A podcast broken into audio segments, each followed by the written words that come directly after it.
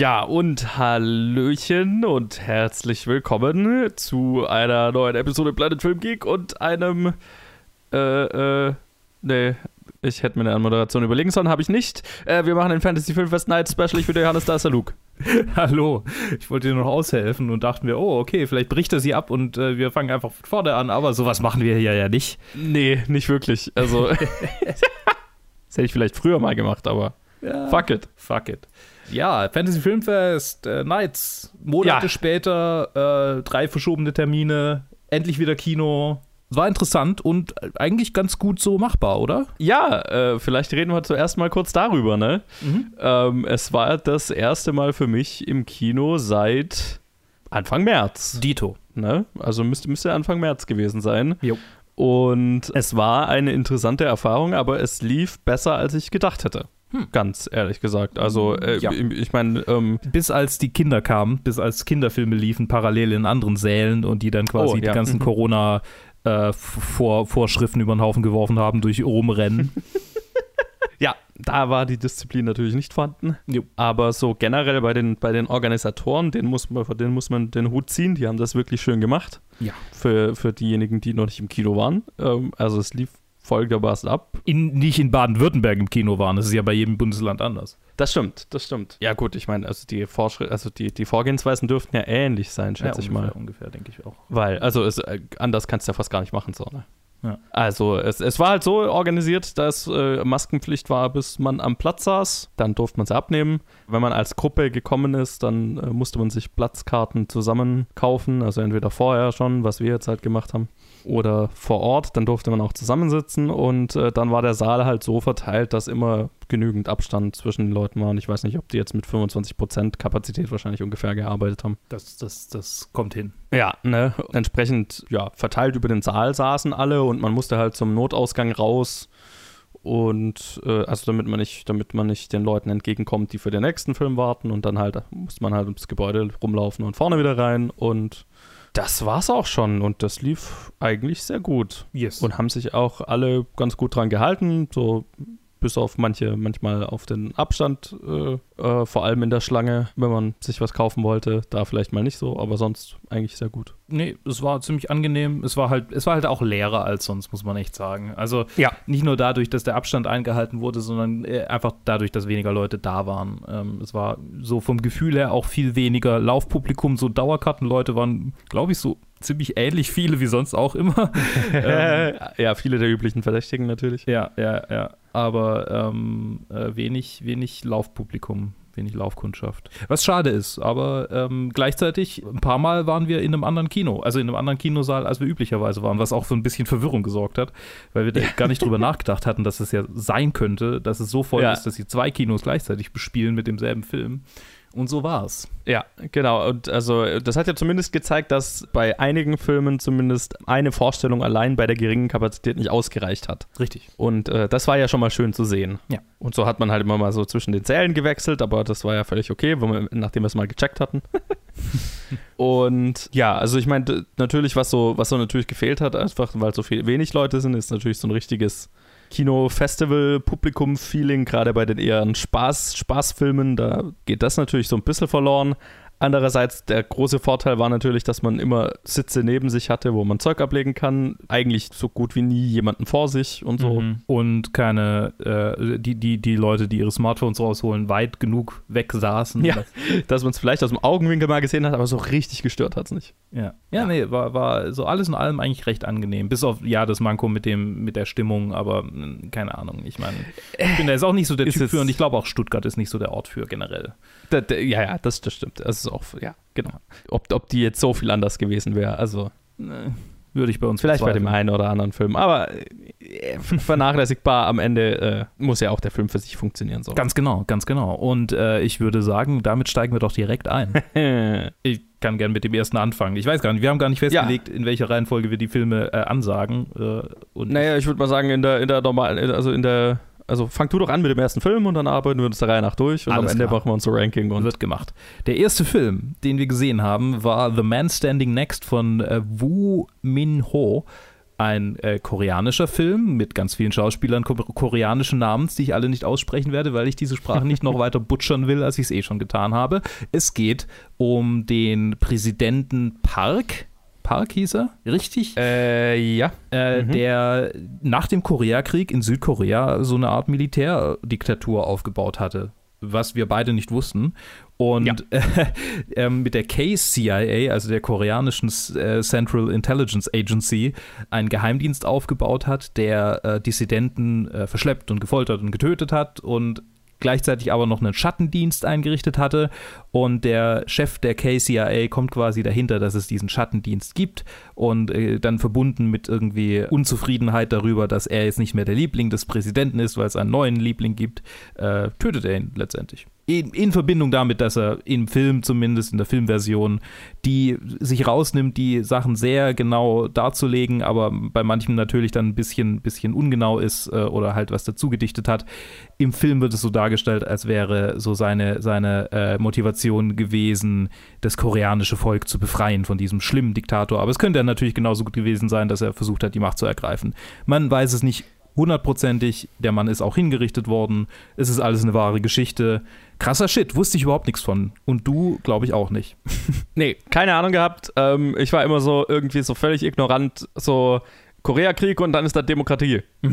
ja, ich meine. So, ne? So wie es häufig läuft bei US-amerikanischen Invasionen von Ländern. Ja, ja, genau. Die, die, die, der, der realistische, das realistische Bild in meinem Kopf. Ja. Nicht. Ja, nee, ich hatte keine Ahnung. Und das war auch eine Sache, die mir jetzt den Film nicht so leicht zu verfolgen gemacht hat, manchmal. Also, ähm, ich hatte schon das Gefühl über den Großteil des Films, ich hätte eigentlich vorher eine, einen, kurzen, äh, einen kurzen Überblick über, über den Wikipedia-Artikel gebraucht, ähm, was wir ja dann hinterher gemacht haben. Yes. Und einfach um so ein bisschen Kontextinfos zu haben. So äh, generell so dieses sehr von, gefühlt von den, von den Polit-Thrillern äh, der 70er aus den USA zum Beispiel inspiriert, so dieses äh, Spionagespiel und wer hintergeht wen, wer arbeitet für wen, wer kann wem vertrauen und so weiter. Das war schon ganz effektiv, das hat auch gut funktioniert. Ich hatte nur immer so das Gefühl, okay, mir fehlt ein, eine Ebene an Informationen, damit mir so richtig klar ist, Was passiert? was die größte, was die größere Aussage des Films ist, also der Mhm. größere Kontext des Films, ne? Okay, ja. Ja, mir ging es ähnlich. Ähm, pff, ja, ich hatte manchmal so ein bisschen Probleme, der Handlung zu folgen, weil es sehr langsam war und dann ganz, ganz, ganz viele verschiedene Namen und äh, wie, du, wie Mhm. du im Prinzip schon gesagt hast. Also mir ging es da ganz, ganz ähnlich. Ich hatte manchmal Probleme tatsächlich mit dem Wachbleiben, Mhm. was vielleicht daran lag, dass ich an dem Tag irgendwie schon ein bisschen kaputt war oder ich, ich, ich weiß nicht, was das, große Problem ist, gewesen ist, aber ich äh, war dann ganz froh, dass es der erste Film des Tages war und nicht der letzte. Ja, definitiv. Und, Wenn er das der letzte gewesen wäre, wäre ich auch irgendwann eingepennt. Er war lang, er war fast zwei Stunden lang und er hat sich angefühlt wie zweieinhalb. Ja, ja, ja, ja, definitiv. Ja. Ja, war, war, war in Ordnung. Es war Ähm, auch interessant, dass sie, also es ist so total out there. Das, ist, das passt da überhaupt nicht in das übliche Beuteschema vom Fantasy Filmfest und da kommen wir gleich zu was, was auch, äh, was auch schon angesprochen wurde im, im, in den Reden oder in den Vorreden von, vor den Filmen, dass sie ganz viel kämpfen mussten, um überhaupt irgendwie ein, ein Programm zusammenzukriegen. Und ich bin sehr gespannt auf das große Fantasy Filmfest, weil das ist ja ein viel, viel anstrengenderes, anstrengenderes Programm zu füllen als das hier. Also Ja. Zehn Titel kriegst du ja irgendwie zusammen, aber, aber 60 oder wie viel? 50? 60, wenn man die 50, Kurzfilme ja. mitzählt, wenn man nach dem üblichen Schema geht, das ist schon happig. Ja, das ist krass. Und ja, ich meine, den einen oder anderen Film eben wie diesen erkannt zu haben, der halt einfach so ein bisschen rausfällt. Andererseits ist es natürlich auch spannend. Mhm. Also es war dadurch ein sehr durchmischtes Fantasy Filmfest Nights. Definitiv, das auf jeden Fall. Es war aus, aus vielen Genres was dabei, aus denen ich schon lange nichts mehr so richtig gesehen habe. Ja, und, und das ist ja immer spannend. Und also da, das ist ja auch der Grund, warum ich da gerne hingehe. Einfach um, um Filme zu sehen, die man sonst nicht gesehen hätte. Das ist definitiv einer davon, der war ganz interessant. Ähm, ich habe ein Stück koreanische Geschichte gelernt und das ist doch auch schon mal was wert. Yo. Dann äh, haben wir weitergemacht äh, am selben Tag mit äh, The Intruder. Das äh, war jetzt ein spanischer Film? Nee, argentinisch. Ja, Argentinisch. der spanische kommt noch. Äh, unter der Regie von Natalia Meta, wenn ich mich recht erinnere, ein Regiedebüt. Nee, ist kein Regiedebüt. Äh, aber ein, ein Zweitlingsfilm. Hm. es geht um eine äh, eine Frau, die äh, hauptberuflich als, als Synchronsprecherin arbeitet und über den Film verteilt immer wieder sehr obskur wirkende J-Horrorfilme oder einen äh, synchronisiert, was sehr witzig ist. Ja. Und gleichzeitig äh, singt sie auch noch in einem, in einem Chor in Buenos Aires und der Film beginnt damit, dass sie mit ihrem Freund, verlobt sind sie nicht, ne? Äh, nee, mit ihrem relativ frischen Freund auch noch. Also irgendwo wird erwähnt, dass sie erst so ein paar, seit ein paar Monaten daten oder Wochen sogar nur. Genau, also definitiv nicht lang genug, dass sie ja da jetzt irgendwie was Größeres drin sieht als er vielleicht. Mhm. Und der kommt ums Leben. Und das ist, äh, dieses Trauma äh, verfolgt sie so ein bisschen. Und äh, sie fängt dann an, äh, Albträume zu kriegen. Und wenn sie im Studio ist äh, und aufnimmt, dann nehmen die äh, kommen, erscheinen merkwürdige Geräusche auf, auf ihren Aufnahmen. Und äh, Stück für Stück hat sie das Gefühl, dass irgendwas eventuell Übernatürliches hier nicht stimmt. Und äh, wo der Titel herkommt, ist, dass eine alte Frau, wie soll es auch anders sein, mit ihr dann drüber redet, dass sie einen Intruder hat. Äh, also ein Wesen, das sich in ihr einnistet. Ja. I guess. Ja. ein, ein, ein, ein bösartiges Wesen, das sich in ihr versucht einzunisten. Und es wird sehr paranoid und auch sehr abstrakt teilweise. Luke, wie hat er dir gefallen? Ich mochte ihn, ich mochte ihn. Ich, ähm, also, also man, man, kann, man, kann mir, man kann dem Film durchaus vorwerfen, dass er ein sehr slower Slowburn ist und zu slow Mhm. und dass er irgendwie ausfisselt oder so. Ähm, für, und für viele Leute war das definitiv so. Er hat eher durchwachsene Reviews gekriegt. Irgendwie hat mich die Atmosphäre gekriegt und ich, ich fand besonders das Ende irgendwie spannend und äh, Mhm. wir können nicht so wirklich spoilerig drüber reden, aber es gibt so verschiedene Weisen, wie man das Ende lesen kann und das hat mich nochmal so ein bisschen geholt. Abgesehen davon, bester End-Credit-Song, der mir immer noch im Kopf hängt. Den ganzen Tag schon. Und wir nehmen das, gut, wir nehmen das jetzt zwei Tage nachdem wir den Film gesehen haben auf. Aber äh, ich, ähm, ja, ich, ich habe den einfach im Kopf Dauer, in Dauerschleife. Und es ist unmöglich, den zu finden, weil der noch, äh, der Soundtrack ist nicht verfügbar. Es ist keine Ahnung, wie man an diesen Song rankommt. Aber wenn es irgendwie möglich ist, brauche ich den. Ja, ja, ich, ich würde ihn ganz gerne nochmal hören, weil so, mir ist er nicht so hängen geblieben, aber Mhm. ich erinnere mich an die Bilder. ja. Ja, mir hat er auch sehr gut gefallen tatsächlich. Es ist definitiv ein Slow Burn. Es ist sehr artsy. Es ist sehr in, in Metaphern und in unklaren, äh, in, in unklaren Bildern erzählt. Ne? Also der Mhm. Film gibt dir eigentlich keine klaren Antworten auf deine Fragen. Auch gerade das Ende natürlich, das mir, äh, mir tatsächlich sehr gut gefallen hat. Also mir hat auch dieses ambiguöse, äh, diese ambiguöse Erzählweise sehr gut gefallen. Ich kann total verstehen, also es ist natürlich äh, ein Film, der mega Geschmackssache ist. Der war auch, ähm, haben, haben wir in der Vorrede Rede erfahren, auf die Berlinale eingeladen. Einer der wenigen, ja sagen wir mal, Genrefilme, Thriller, die äh, so äh, auf die Berlinale eingeladen werden. Und es gibt einem vielleicht schon so ein bisschen so ein Gespür dafür, was eine, für eine Art Thriller das ist. Also der ist definitiv eher auf der Artsy-Schiene. Mhm. Aber ich mochte den sehr. Ich fand, er war sehr gut gespielt und dieses immer paranoider werden von ihr und ähm, das ständige Rätseln, ist das, was wir sehen, real? Bildet sie sich das ein? Was ist real? Was ist tatsächlich mit ihr los? Ist es was Übernatürliches? Ist es eine psychische Krankheit? Hat mir Spaß gemacht und ähm, wir haben hinterher auch noch darüber geredet, wie man das Ende deuten kann und alle Deutungsweisen funktionieren für mich. Mhm. Insofern hatte ich auch Spaß, so im Nachhinein noch über den Film nachzudenken und das ist ja eigentlich ein ganz gutes Zeichen. Er ist definitiv, er ist langsam, er ist äh, sehr ambiguös. Äh, damit äh, bei weitem nicht für jedermann, aber ich mochte ihn sehr. Ja, ich, ähm, ja, ich, ich, ich, ich, zwischendurch habe ich doch wieder auf diese Kack-Review geklickt. Es tut mir leid, ich werde keinen Namen nennen, aber ich, ich habe eine Review dazu gesehen und ich hasse den, den Menschen einfach und alles, was er repräsentiert. Und wir reden jetzt über einen anderen Film, nämlich True History of the Kelly Gang, ein Film, der mir sehr gut gefallen hat und dir, glaube ich, auch ganz gut gefallen hat. Oh, äh, von Justin Kurzel, der Mann hinter Assassin's Creed unter anderem aber auch Macbeth, Showtown etc. mit äh, George McKay und Russell Crowe und Nicholas Holt und ganz vielen anderen Menschen. Und es geht um äh, Ned Kelly, den letzten Bushranger, wie er so gern betitelt wird, äh, von Australien. Bushranger sind quasi Outlaws, Desperados, aber halt äh, die australische Variante davor, das heißt, sie sagen ganz auf Kant. Und äh, Ned Kelly war bekannt dafür, äh, verschiedene Dinge getan zu haben zum Beispiel mit einem Kleid bekleidet und mit seiner Bande gemeinsam äh, äh auf Pferden äh, Leute überfallen zu haben. Äh, was hat er noch gemacht? Er, er, hat zum Beispiel auch äh, ein, eine, eine Rüstung aus, aus Stahlplatten, aus, äh, ich weiß gar nicht mehr aus was genau, aber ich, ich habe mir, also ich habe diesen, diesen Film gesehen im, im Programm, äh, vor, angekündigt gesehen und dann bin ich auf Wikipedia gehüpft und habe mir die ganzen Einträge über Ned Kelly durchgelesen und war schwer beeindruckt und deshalb weiß ich so wahnsinnig viel darüber. Und er hat sich halt in so einer Buschschmiede irgendwie so eine, so eine Rüstung aus Stahlplatten zusammengeklöppelt nachdem er ein Bild von einer Ironclad, also einer Eisen mit, mit, mit Metall, äh, mit Stahl ausgekleideten äh, Kriegsschiff einem Kriegsschiff gesehen hat. Ich, das war ein merkwürdiger Satz. Hat er, hat er sich quasi so eine Stahlrüstung gebaut, um, um kugelsicher zu werden und beim finalen Shootout mit der Polizei, von denen er einige getötet hat, äh, hat er dann tatsächlich auch ganz schön viel abgekriegt, aber ist irgendwie überlebt, gerettet durch, diese, durch diesen Stahl, diesen Stahlpanzer. Hat ihm aber leider nicht viel gebracht, weil er dann gehängt wurde. Ja, wie fandest du denn The True History, True nee, ohne History? The True History of the Kelly Gang? Äh, ganz gut.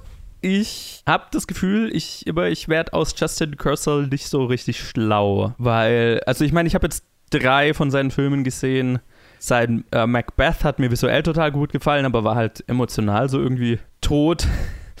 Und sein Assassin's Creed, ich glaube, da brauchen wir nicht drüber reden. Das war halt so total ein, ein, ein Reinfall auf, auf jeder Ebene für mich. Clusterfuck. Ja. Und hier bin ich irgendwo dazwischen. Ich mochte den Film äh, sehr gerne. Ich fand, äh, es, war, es war auch wieder was, worüber ich keine Ahnung hatte. Ich wusste nichts von der Kelly Gang. Mhm. Und ich fand, äh, schauspielerisch war Wahnsinn. Also na, hier äh, äh, George McKay lässt nichts äh, auf der Bühne zurück, wie man so schön sagt. Der, der, er lässt alles. Er gibt alles für die Performance. Ja. Und es ist natürlich ein gewaltiger All-Star-Cast, ne? Also Oh ja. ständig ist irgendein Charakter aufgetaucht. Ich habe mir gedacht, oh, du, cool. Und äh, Nicholas Holt war wahrscheinlich mein Favorite. Mhm. Den hätte ich mir auch noch länger anschauen können. Der Film ist sehr bewusst auf Punk-Rock gemacht, also hat, hat eine, eine, eine klare Punk-Rock-Ästhetik und äh, äh, auch da vom End-Credit-Song und der, also wie das alles aufgebaut ist. Und das hat mir stellenweise sehr gut gefallen und stellenweise fand ich es ein bisschen aufgesetzt. Und äh, das ist auch dann der Fall gewesen, weil ich habe es dir nach der Vorstellung gesagt, irgendwie Justin Kersel hat immer irgendein Element in seinem Film, wofür ich kein Verständnis habe, warum es da ist und was ich völlig überflüssig fand. Und das gab es auch hier. Mhm. Es, ist eine, es, es gab mehrere Sequenzen, die so mit Stroboskoplicht und so weiter gemacht wurden. Und ein paar davon war ja ganz okay und ich verstehe, was damit gemeint ist. Es ist nicht gerade subtil. Aber ähm, im Finale wurde es ganz äh, äh, verstärkt eingesetzt und das ging mir doch sehr gegen den Strich, weil es sich doch sehr prätentiös und irgendwie unnötig ätzend anzuschauen gemacht hat. Also ja, du, durchwachsene Geschichte, aber äh, alles in allem doch äh, war ich positiv angetan von dem Film, gerade schauspielerisch. Und ähm, es ist schon ein Epos von einer Geschichte, der einem da erzählt wird und äh, das wusste ich zu schätzen. Wie hatte dir gefallen? Ich, ich fand ihn super. Perfekte, perfekte Menge an Homoerotik, um äh, George McKay zu meinem neuen Crush, Man-Crush zu machen. Sorry. Äh, äh, wie heißt er noch? Ja, ich habe schon wieder vergessen. Ich habe schon vergessen, wie er heißt. Oh, ha. Ja, äh, sorry, mein alter Man-Crush. Ähm, ich, Mhm. äh, Killian Murphy. So, sorry, Killian Ah, mhm. Murphy. George, äh, my boy. Ich bin, ich bin bereit für dich und dein, dein Kind. ja, genau, ich mochte ihn sehr. Und äh, das, das, was du gesagt hast, äh, hat mich auch ein bisschen gestört. Also das, das, äh, die, das, das Stropo-Ding, aber nicht so sehr, dass es den Film für mich irgendwie versaut hätte. Okay, Ja. cool. Machen wir weiter. Äh, mit äh, dem äh, nächsten Film auf der Liste, dem vorletzten Film am Samstag. Das war The Vigil, ein Blumhouse-Film unter der Regie von Keith Thomas, der damit ein Regiedebüt gemacht hat. Ja, genau. Genau. Es ist ein äh, Film, äh, wir hatten es jetzt äh, schon mal, es, es spielt nicht irgendwie in Williamsburg, aber äh, wir, haben, wir haben ja, ich habe mit dir Unorthodox besprochen, oder? Mhm. Ja, genau. Also wir haben auch, wir haben einen, einen Aussteiger aus einer orthodox-jüdischen äh, Gemeinde, der dann äh, von seinem ehemaligen Rabbi nach einer, nach einer ja, so Selbsthilfegruppe-Session angesprochen wird und äh, gefragt wird, ob er für diese Nacht den Job eines Showmer heißt, glaube ich, Showmer. Schäumer. Sch Schäumer, genau. Ich habe es jetzt hier gar nicht vor mir. Aber äh, wie auch immer, äh, äh, ob er diesen, äh, den Job für ihn machen kann, weil er niemand anders findet. Und das ist jemand, der die Totenwache hält, weil ein älterer Herr der Gemeinde ist verstorben. Und dann ist es halt quasi Tradition, dass eine Person gibt, die Totenwache hält, Gebete spricht und ähm, quasi der Seele des Verstorbenen Ruhe gibt und äh, von, von bösen Einflüssen fernhält und ja. quasi äh, Geleit gibt in die nächste Welt. Und er äh, lässt sich dann darauf ein, weil er Geld braucht und er stellt sich raus, in dem Haus, wo er das tut, ist tatsächlich ein böser, ein, ein, ein böses Etwas unterwegs und äh, fängt an, ihm äh, Probleme zu machen. Es ist äh, ein, ein, ein Haunted House-Film. Luke, wie er dir gefallen? Ich, ich fand ihn äh, sehr gut. Also ich glaube, das war der bessere, also es war für mich der bessere Haunted House-Film der, mhm. ähm, der, der Nights. Ich weiß gar nicht, was es war, was ihn im Gegensatz zum anderen hervorgehoben hat, aber vielleicht war es irgendwie einfach, ja, er hat mich, er hat mich gut gekriegt. Er hat mich oft und gut gekriegt. Ich, vielleicht ist es so die, die, Klaustrophobie, die irgendwie dadurch, dadurch erzeugt wird, dass wir ganz lange eigentlich nur in einem Raum sind und dass es ewig mhm. braucht, bis, er, bis wir überhaupt mal irgendwie so ein, so ein so einen Aufatmen-Moment haben, den es normalerweise relativ schnell gibt, aber es, für mich hat es äh, lang gedauert, also fast zu lang gedauert, bis wir aufatmen konnten und das, das war gut. Das hat gut funktioniert für mich. Aber gleichzeitig hat er auch manchmal so ein bisschen Probleme gehabt dadurch, also das war dann so, okay, äh, ja, und irgendwann war ich dann auch ein bisschen lethargisch und dachte, okay, jetzt äh, hat er mich irgendwie auch nicht mehr so richtig. Also gegen Ende hin wurde es dann ein bisschen ineffektiver. Mhm. Er hat so für mich dann so ein bisschen sein Welcome overstayed. Aber gleichzeitig war es natürlich eine, eine, nette Auflösung der, der Geschichte und ich, ich, ich mochte ihn. Ich mochte ihn. Jo, ich auch. Ein äh, grundsolider äh, Haunted House-Film äh, auf einem sehr niedrigen Budget, also ein wirklich ein kleiner Film, äh, äh, der mir gut gefallen hat. Was mir sehr gut gefallen hat, wie, war eben, wie du auch gesagt hast, wie der Film am Anfang sehr gekonnt die Spannungsschraube anzieht, sehr effektiv mit unserer Erwartung umgeht, dass wir wissen, dass wir einen Haunted House Film schauen. Mhm. Da äh, gab es ein paar sehr effektive Kameraeinstellungen, wo mit leerem oder mit, mit Hintergrund gespielt wurde und mit dem hatte ich so das Gefühl, das ist äh, ein Film von jemandem gemacht für ein Publikum, der weiß, dass das Publikum, das den Film anschaut, solche Filme schon gesehen hat und er etwas Bestimmtes erwartet, wenn ich eine bestimmte Kameraeinstellung zeige. Ja, und ewig, ewig, ewig nicht das delivered. Richtig, genau. Und, und, und das halt einfach vorenthält. Und äh, das ist gruseliger als vieles andere. Ja. Und ist das auch definitiv der gruseligste Teil des Films. Ähm, es stimmt, wie die meisten Haunted House-Filme oder Filme dieser Art hat er natürlich am Ende das Problem dass wenn die Bedrohung klarer wird, sie auch gleichzeitig weniger gruselig wird und dann äh, natürlich am Ende äh, sein, sein, sein, sein Gruselfaktor definitiv verliert irgendwann. Aber wo ich dir auch total zustimme, ist, dass er eine wirklich, eine wirklich schöne, eine wirklich schöne Auflösung am Ende hat. Mhm. Eine rührende Auflösung im Gegensatz zu vielen Haunted House Filmen. Äh, tatsächlich auch nachdem das Haunting beseitigt wurde. Ich mochte übrigens die, die Rambo-Sequenz äh, mit, den, mit den Gebets, äh, mit, mit, mit dem Zeug. ja, war fast ein bisschen over dann für meinen Geschmack, aber. Nee, ich fand's ganz witzig. es war, es war fast schon eine Superhelden-Sequenz. ja, war, war, war ein gut gemachter Film und äh, äh, ein, ein sehr solides Regiedebüt. Ähm, ich bin gespannt, was der Typ als nächstes macht. Yes. Follow Me ist der letzte Film vom Samstag. Ein äh, Saw-Klon wurde, wurde uns angekündigt durch das Programmheft. Das fand ich so halb äh, äh zutreffend. Es ist ein Social Media slash äh, Escape Room basierter Film, mehr oder weniger. Ja, ja, doch. Ja, Und ja. es geht um ein. Es, äh, es geht um Logan Paul quasi, bloß äh, anderer Logan Paul, also tatsächlich nicht Logan Paul persönlich, sondern einer, ein Mensch, der exakt aussieht, äh, nicht exakt, aber sehr gut, es wirklich aussieht wie Logan Paul und tatsächlich ihn auch sehr gut imitieren kann, der von seinen Freunden und seiner äh, neuen Freundin slash schon fast Verlobten nach Russland gekarrt wird um zehn Jahre Bestehen seines Kanals äh, zu feiern, mit einem Escape Room, der ihm so richtig die, die Beine schlottern lassen soll und mit unserem neu gecrafteten, äh, markigen Spruch Russia means there's no rules, haben wir es hier mit einem Escape Room zu tun, der im wahrsten Sinne des Wortes mörderisch wird. Uh, mm. Habe ich nicht ein, einen guten äh, äh, Tagline für, für diesen Film hier abgeliefert. Ich bin großartig. Ach, ach, ach, Du ich lieferst den äh, potenziellen deutschen Verleihern äh, schon Futter für, ihre, für ihren Untertitel. Ja, wenn, wenn die uns hören. wie, wie fandest du denn Follow Me? Äh, von Will Wernick übrigens, äh, von Will Wernick, der vorher noch Escape Room gemacht hat. Aber nicht den Escape Room, sondern, sondern einen anderen, anderen Escape Room. Escape Room ja. Es gab den, den, den bekannten Escape Room und das ist der nicht bekannte Escape Room-Film. Ja, und es gibt wieder nochmal einen Escape Room Rip-Off. Also, naja, egal. Ja, also, äh, ich fand den Film sehr durchwachsen. Ich, ich hangel mich ein bisschen an, am Plot entlang. Der Film braucht unfassbar ätzend äh, lange, um in die Gänge zu kommen und ist da äh, im Aufbau sehr, sehr, sehr geplagt von äh, sch äh, schlechten Dialogen und unglaubwürdigen Charakteren und hat einige solche Szenen. Ich, wir haben dann nach dem Kino drüber geredet, wo ich gemeint habe, ich finde so Szenen immer schmerzhaft, wenn im Dialog nichts Inhaltliches groß transportiert werden kann. Der Dialog hat keinen größeren Grund da zu sein, als dass der Plot braucht, dass diese Charaktere jetzt an diesem Ort sind und entsprechend fühlt sich halt einfach wie Filler an.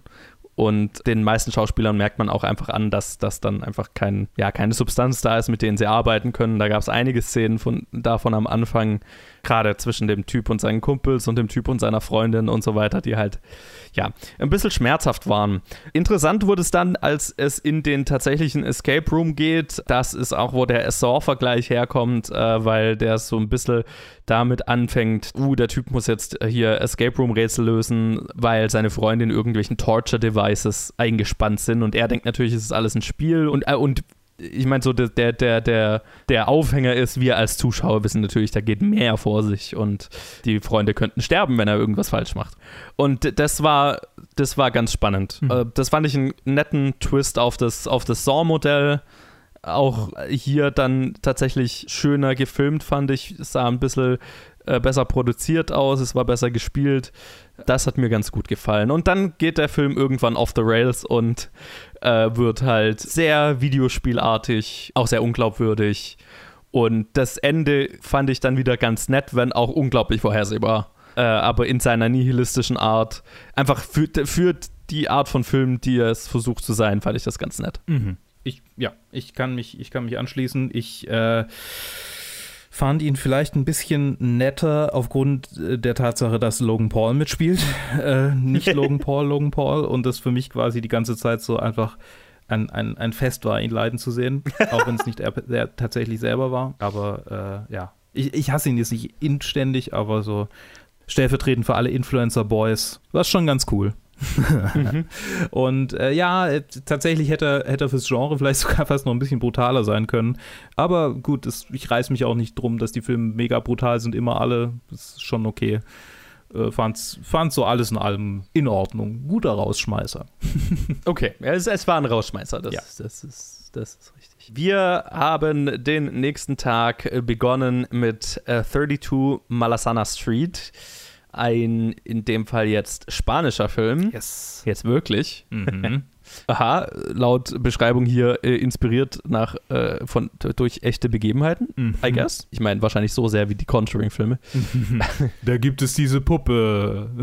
ja, genau. Es, es, gab diese Leute und die haben behauptet, sie hätten das erlebt. Ja, ja. Der Film ist unter Regie von Albert Pinto und es äh, spielen viele spanische äh, Menschen mit mhm. die ich nicht äh, butchern werde, die Namen.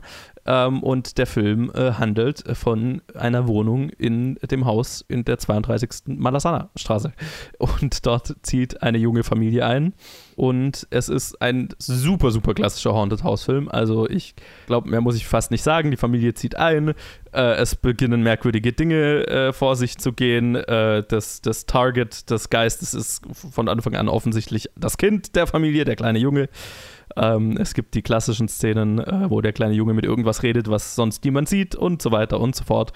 Ihr habt das alles schon ein paar Mal gesehen. Luke, wie hat er dir gefallen? Ich, ähm, ich, ich muss, ich muss erstmal sagen, es ist kein Haunted House-Film, sondern ein Haunted Flat-Film. fair enough. und ich, ich, ich, ich mochte ihn auch so gut. Also er, war, er, war, er war auch wieder durchwachsen. Er war ein bisschen zu viel für meinen Geschmack. Also es war, es war mhm. einfach so, so die ersten 20 Minuten zeigt der Film dir so ganz genau, okay, das wird hier ein Jumpscare-Massaker, weil ständig laute, also ständig so Pseudo-Jumpscares und ich habe hin und wieder mal ein bisschen, bisschen die Augen verdreht. Äh, das, das war schon so ein, eine Spur zu viel. Also das wäre definitiv ein Beispiel von, von More is sometimes less gewesen oder mhm. ist definitiv ein Beispiel davon. Ich fand aber die äh, das grundsätzliche Setting ist halt ist halt so mega klassisch und das das Ende, das dann kommt und das ist definitiv auch äh, bei dir durch dich mit eingeflossen in meine Wertung, weil du das gesagt hast. Der Twist, der am Ende äh, uns uns quasi einen, sag mal mal, nicht so ganz gewöhnten Grund für für die die den Geist äh, liefert, den hätte man besser aufbauen können oder vielleicht einfach einen besseren Vorlauf geben können. So im Nachhinein, es gab so ein paar subtile Hinweise, aber nicht, nicht so, dass man, dass man da so, oh fuck, das hätte man die ganze Zeit denken können oder oh, es war einfach nicht so ein effektiver Twist für mich. Und äh, er, er, war schon, er war schon okay, aber es irgendwie hätte besser aufgebaut werden können oder irgendwas hat mir einfach gefehlt daran. Ja, was ich mir äh, bei dem äh, Twist auch gedacht habe, war, dass das Thema, das der Twist anschneidet, vorher nicht Teil des Films ist. Mhm. Und dann ist es halt, dann ist es halt ein bisschen merkwürdig, wenn die Aussage, die der Film treffen will und die Message, die der, die der Film hat, die ich ja wirklich interessant fand und einfach auch sehr anders, halt dann plötzlich sehr angehängt sich anfühlt. Ja, ja und das gar nicht hätte sein müssen. Es, es, fühlt sich tatsächlich ein bisschen an wie Pandering. Ja, und es hätte nicht gemusst, weil ja. wir hätten uns einfach den ganzen Film über mehr mit diesem Thema beschäftigen können. Oder, also muss ja gar nicht groß offensichtlich sein, aber halt in irgendeiner Weise. Damit es nicht so aus dem Nirgendwo kommt. Und äh, das war halt so ein bisschen schade, weil der Film für mich dann gerade am Ende besonders interessant wurde. Und er ist solide gemacht. Ähm, die äh, Scare-Momente sind teilweise sehr effektiv gekriegt hat er mich einige Male. Es ist natürlich einer, es ist definitiv einer von diesen Filmen, der sich sehr auch auf laute Geräusche verlässt, wenn irgendwas vor der Kamera passiert, wenn irgendwas in die Kamera springt. Und gerade wenn man einfach viele von denen gesehen hat, ist das halt irgendwann ein bisschen sehr durchschaubar. Aber, aber er ist solide gemacht und es gibt halt bestimmte Momente, die kriegen mich auch beim fünften Mal noch. Aber es ist in dem Film nicht wirklich, also wirklich gar nichts Neues zu finden, bis wirklich auf, de, auf den Twist, auf das Finale. Und das kommt dann halt so ein bisschen arg aus dem Nichts. Er war grundsolide, äh, solide gemacht, aber ja, nichts Neues halt. ja, bin, bin, ich dran? Nee, du, du, nee, bin ich dran. Ich bin dran. Hello World ist ein Anime äh, von äh, Tomohiko Ito mit ganz vielen äh, japanischen Stimmen. Und es geht um einen Schuljungen, einen Jungen in der Highschool, dem äh, der, der, der nicht so richtig äh, weiß, äh, wie, er, wie, er, wie er sich präsentieren soll, der noch sehr unsicher ist und, und dem ständig Dinge aufgedrängt werden und der deshalb dann in der, äh, in der äh, Bücherei seiner Highschool anfängt, sich einzubringen.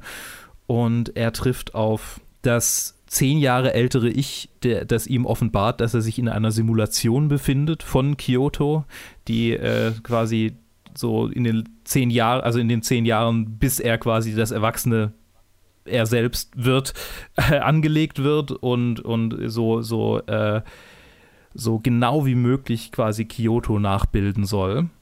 Und äh, dieses, dieses Ich offenbart ihm, dass er bald mit einem Mädchen zusammenkommen wird, das auch in der Bibliothek arbeitet und dass dieses Mädchen an dem Tag, an dem sie zusammenkommen, vom Blitz getroffen wird und fortan gelähmt, äh, beziehungsweise im, im Koma äh, im, im Krankenhaus liegen wird und es ihn quasi total zerstören wird. Und äh, dieses, dieses Ich aus der Zukunft will ihm äh, dazu verhelfen, das zu verhindern, damit er dieses Mädchen einmal wirklich lächeln sehen kann.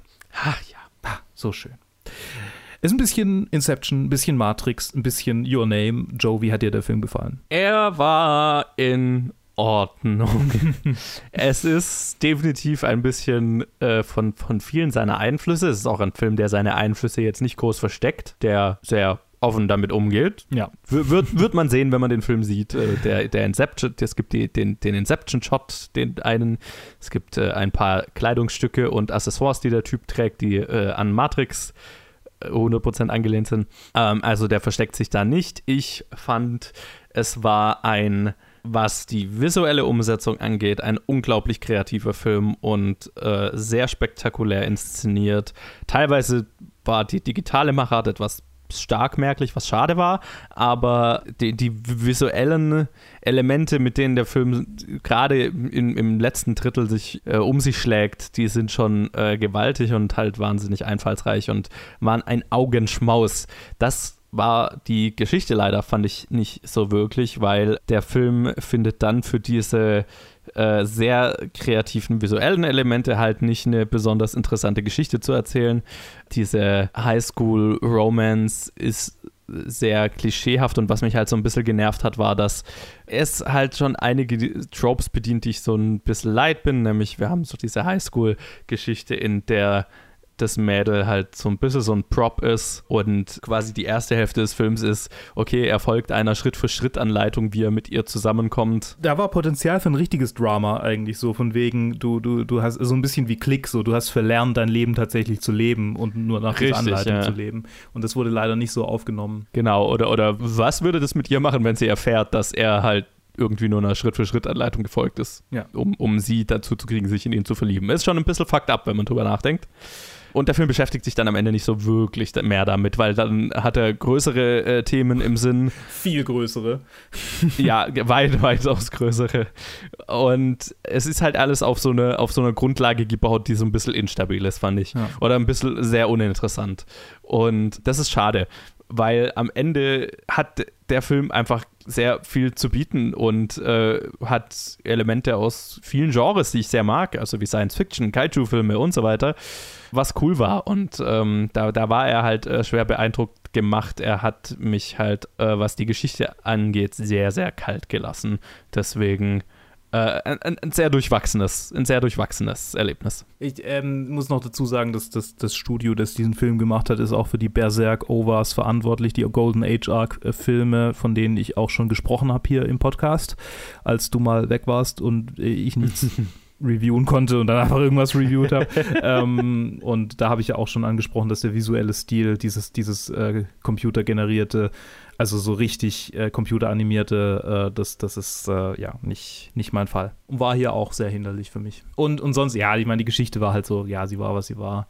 Äh, ja, er war sweet, aber auch nichts Besonderes. Okay, ähm, dann äh, machen, haben wir, hatten wir weitergemacht äh, mit Yummy, äh, dem, wie uns der Regisseur in einer Videobotschaft am, vor dem Film mitgeteilt hat, dem ersten belgischen Zombie-Film. Und es geht um eine äh, junge Frau, die mit ihrer Mutter und ihrem Freund, der äh, vorhat, sie äh, um ihre Hand anzuhalten, sie, äh, sie zu bitten, ihn zu heiraten, in eine Schönheitsklinik in Russland fährt, weil wir haben ja schon gelernt in Follow Me, in Russland gibt es keine Regeln, um sich äh, die Brüste verkleinern zu lassen, weil äh, sie leidet unter ihrer Oberweite. Es wird am Anfang, gibt es mehrere Szenen, wo sie von Männern ja einfach angegafft wird und, und angemacht wird und ähm, sie sagt auch mal, ja, sie hat Rückenprobleme und so weiter, also äh, äh verständlich. Und äh, wie soll es anders sein, in dieser äh, Schönheitsklinik, die so ein bisschen sketchy ist, werden auch sketchy Sachen gemacht. Es wurde versucht, ein Verjüngungs-, eine Verjüngungskur zu finden und das hat Zombies kreiert. Aber ja, ja. ist established Zombie-Film-Logik äh, von Resident Evil über Rabbit und so weiter. Äh, haben wir schon ein paar Mal gesehen und äh, dann erge äh, er ergibt sich dieser Film in eine Orgie aus Gedärmen und Blut und ja, ist sehr schwarz humoristisch und sehr nihilistisch. Luke, wie hat er dir gefallen? Ja, also es gibt eine Szene, in der einem, einem deutschen, ich vermute Schlagersänger, er hat mich ein bisschen an den Wendler erinnert, jetzt nicht optisch, aber irgendwie vom, vom, vom komplett, vom Gesamtding her, nach einer Penisvergrößerung äh, äh, eine, eine junge osteuropäische Frau sagt, oh, wenn wir jetzt hier gleich von Zombies verspeist werden, will ich vorher aber noch meine Jungfräulichkeit verlieren. Der dann äh, ziemlich angegriffene Penis äh, soll von ihm mit Wasser gekühlt werden und äh, leider hält er ihn unter quasi kochendes Wasser, weswegen sie ihm Salbe draufschmiert, die sich dann als Petroleum Jelly herausstellt, die prompt, das prompt natürlich durch ein Feuerzeug entzündet wird und schließlich friert sie ihm mit einem Feuerlöscher den Penis ab. Und diese komplette Sequenz hat mindestens anderthalb Sterne in meiner Wertung ausgemacht. Der Rest ist so, ja. Spoiler übrigens. Ich meine, für den besten Moment des Filmes. Es gibt noch ein paar andere kreative Momente, um in, in aller Ehrlichkeit, äh, und das ist quasi so alles, was ich an diesem Film finde und, und, und wirklich mag.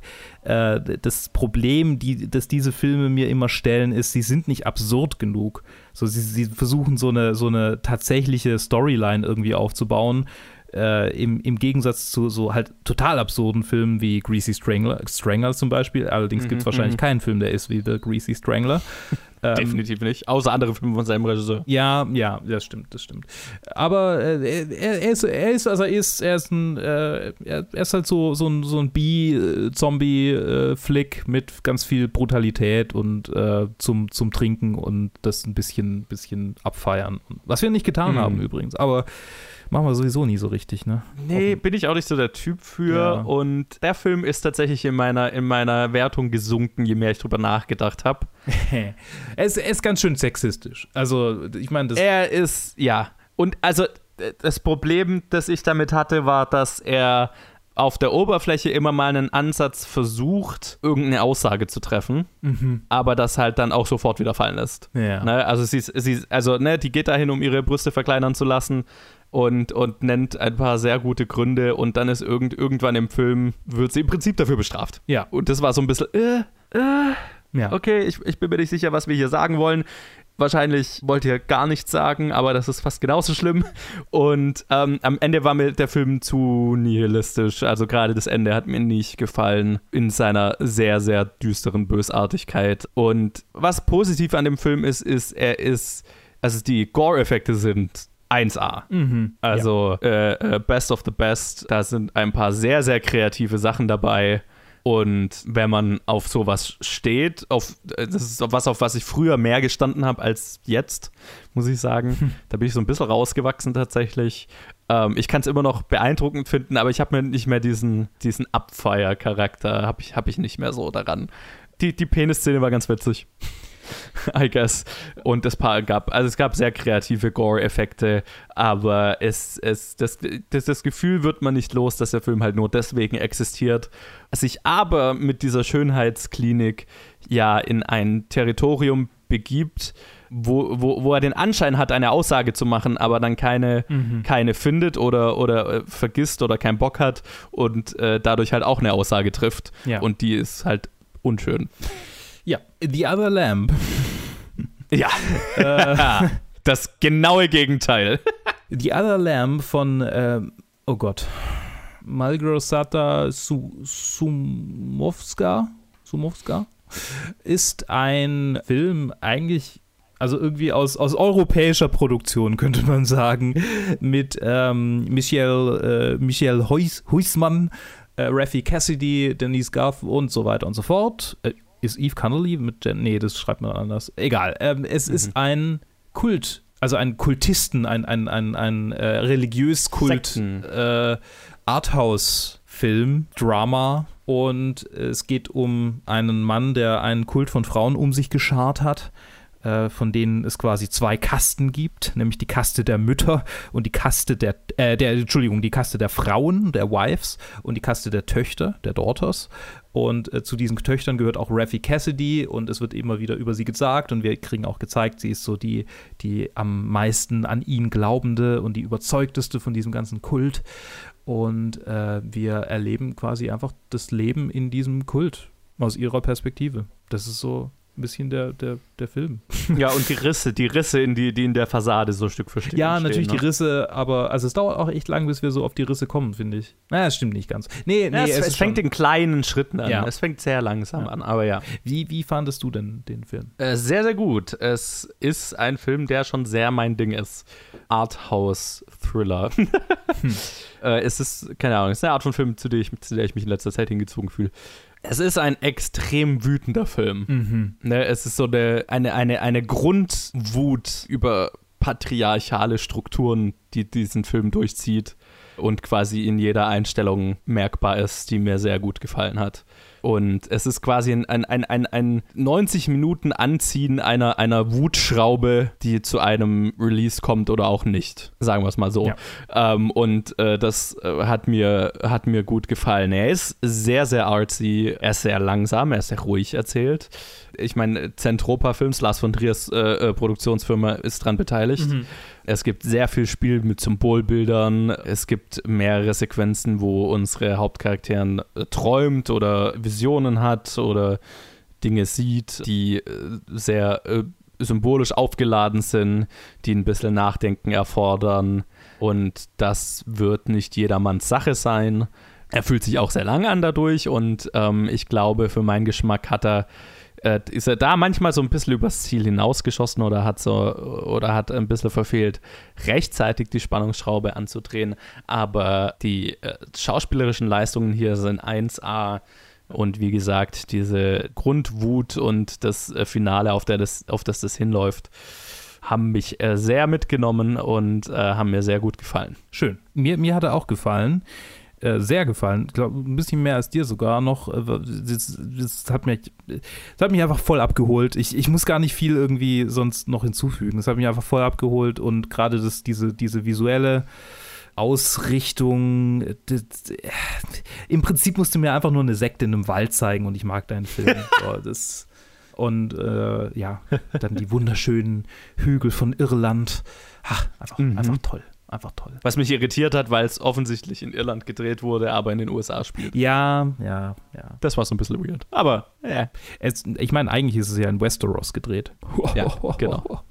Okay. Und äh, Michael, Michael Husmann war ja auch in Game of Thrones. Also. Eben, ja, das war offensichtlicher und ja. Ähm, ich, äh, der beste Film für mich äh, von, diesem, von, von diesen Nights. Für mich auch. Wir reden gleich nochmal über das Ranking, aber das. Ach, ah, so, okay. Sagen. Ich dachte, ja, okay. Alles klar. ja, und dann haben wir abgeschlossen mit We Summon the Darkness, einer von den zwei Filmen, die bei uns unterschiedliche Reaktionen hervorgerufen haben, glaube ich. Also nach äh, Kelly Gang, äh, der ja. uns unterschiedlich gut gefallen hat, äh, der hier, glaube ich, auch, wenn ich dein Rating gesehen habe. Mhm. We Summon the Darkness ist unter der Regie von Mark Myers, der äh, auch My Friend Dharma gemacht hat, der ja auch mal auf dem Fantasy Filmfest lief. Und es spielen mit Alexandra Daddario, Maddie Hassan, Amy Forsyth, Johnny Knoxville in einer hm. auch fast äh, äh, Sektenführerrolle als Televangelist. Inspiriertes Casting, wie ich finde. Äh, und dann haben wir noch äh, Logan Miller und einige andere dabei. Es ist ein, ein sehr, sehr guter Cast. Und es ist ein, ein, ein Spaß-Rausschmeißer-Film äh, im amerikanischen Midwest drei äh, junge Frauen sind am Anfang des Films auf dem Weg zu einem Metal-Konzert und äh, treffen dort auf drei junge Männer und äh, die beschließen, okay, wir gehen noch zusammen in das große Haus, in das große Anwesen vom Vater von der einen und äh, lernen uns äh, näher kennen und äh, das Ganze spielt äh, im, im, also im Hintergrund erfahren wir immer mal, oh, in, die, in der Gegend finden Morde, Ritualmorde statt, die einer äh, satanischen Sekte zugeschrieben werden. Und ja, das äh, wird mit dem Treffen dieser sechs jungen Menschen zu tun haben. Ich weiß nicht, wie weit man spoilern soll. Mhm. Aber ja, man muss eigentlich bis zu einem Punkt spoilern. Also es, es läuft auf jeden Fall darauf hinaus, ich sage jetzt nicht, wer, wer hier wer ist und so weiter, aber es läuft darauf hinaus, dass, dass die Leute sich gegen, dass die, die, unsere Charaktere sich gegenseitig umbringen wollen. Ich, so viel muss man, man muss es sagen, weil sonst kann ich nicht über die Performances reden. Äh, Luke, äh, wie hat er dir gefallen? Ich, ich, ich ähm ich glaube, ich war einfach kaputt. ich war einfach ein bisschen müde. Noch dazu fand ich es manchmal langsam und manchmal, also nicht langsam, aber ein bisschen, bisschen über. Ich hatte das Gefühl, so, ich brauche jetzt diese Sequenz hier nicht und ich brauche jetzt diese Szene nicht. Das ist so, äh, du erzählst mir gerade nichts Neues. Und das ist Blödsinn bei so einem Film, aber das Gefühl hatte ich halt.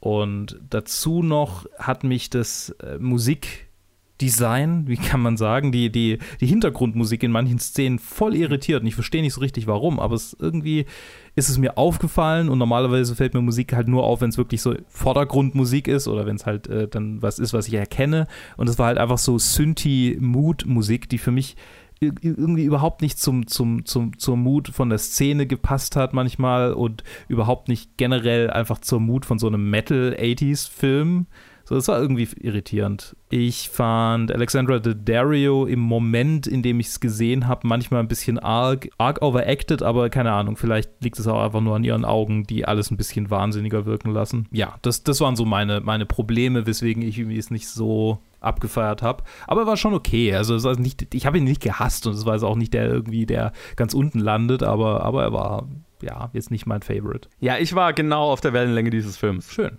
Der hat äh, mehrere meiner Sweet Spots getroffen. Allen voran war es ein extrem gut gecasteter Film. Ich hatte sehr, sehr, sehr viel Spaß, einfach nur diesen, mit diesen Leuten rumzuhängen. Also ich glaube, was du auch meinst, so du brauchst, äh, wo du gemeint hast, okay, wa warum diese Szene, warum ist es so lang? Das hat mir total gut gefallen. Wir verbringen am Anfang des Films ganz viel Zeit einfach nur mit den drei Mädels Den im meine ich Auto. auch gar nicht. Ich meine so zwischendrin, wo sie dann irgendwie in diesem, in diesem Raum gefangen sind. Okay. Hm. Ich meine, okay. ja, den Anfang meine ich gar nicht. Nee, im Gegenteil. Anfang fand ich auch gut. Okay, ich weiß, manchen Leuten war das zu lang und unnötig. Ich, und das war genau das, was ich mochte. Also Mhm. ich, wir verbringen sehr viel Zeit einfach nur mit den Charakteren im Auto und die haben, die haben so eine gute Chemie. Und auch die drei Jungs, auf die sie treffen, die ganze Gruppe hat so eine gute Chemie, dass es einfach wahnsinnig viel Spaß gemacht hat, einfach nur diesen Leuten beim Rumhängen zuzuschauen. Allein das hätte den Film getragen. Und dann trifft, kommt ein weiterer Sweet Spot von mir dazu und das sind Kammerspiele, in denen Leute einfach nur versuchen, sich umzubringen.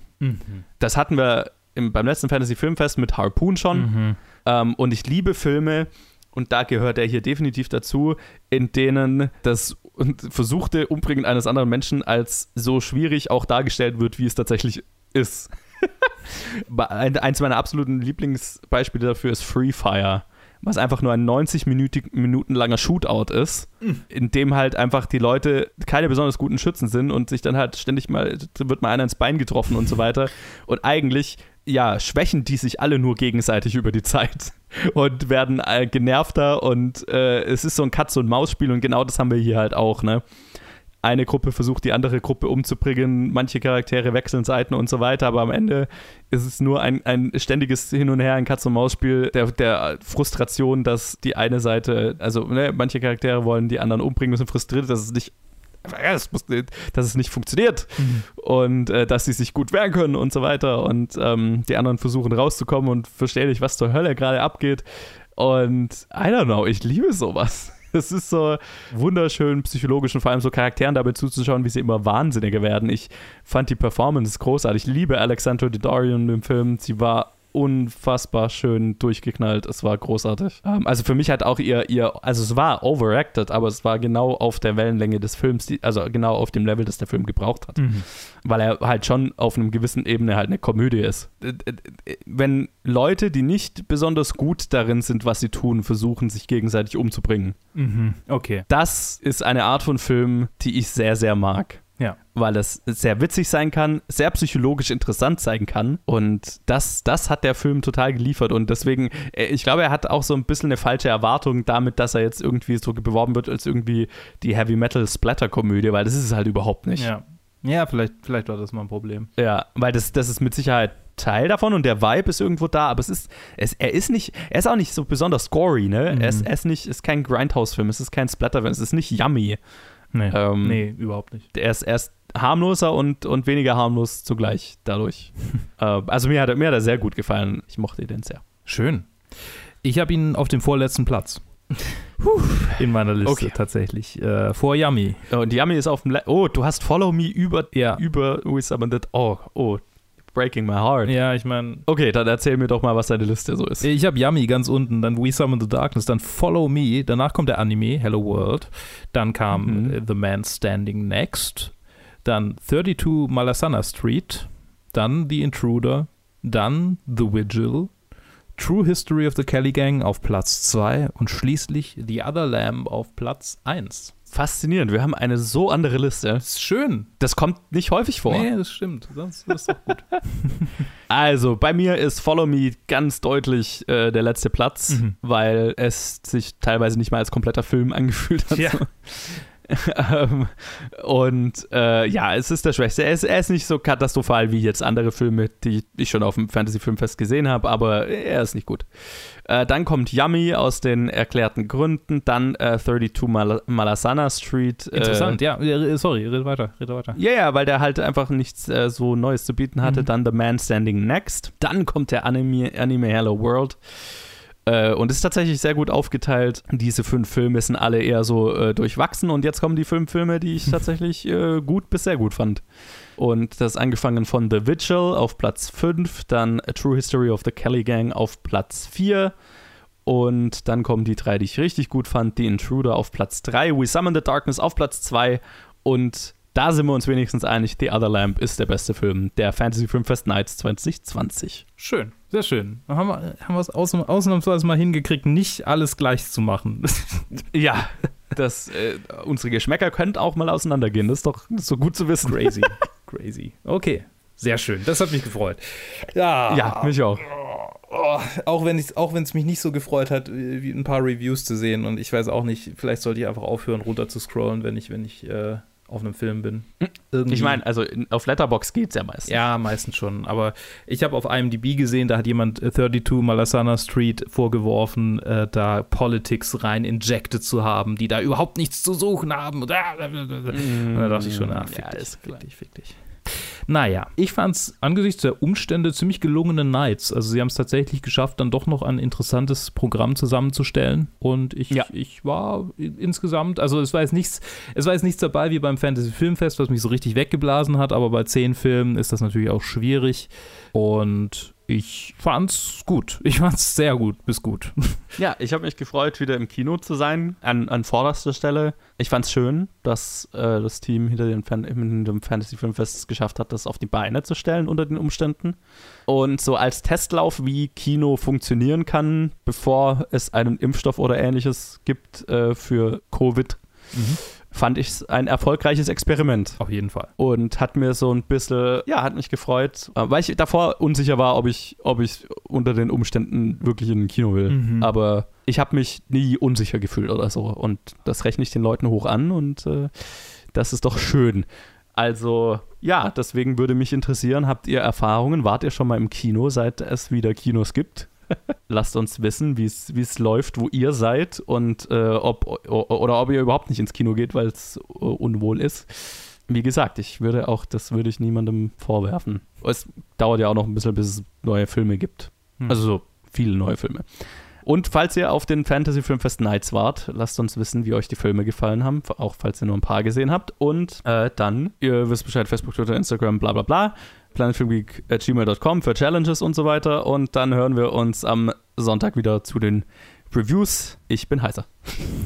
Kein Wunder. Bis dann.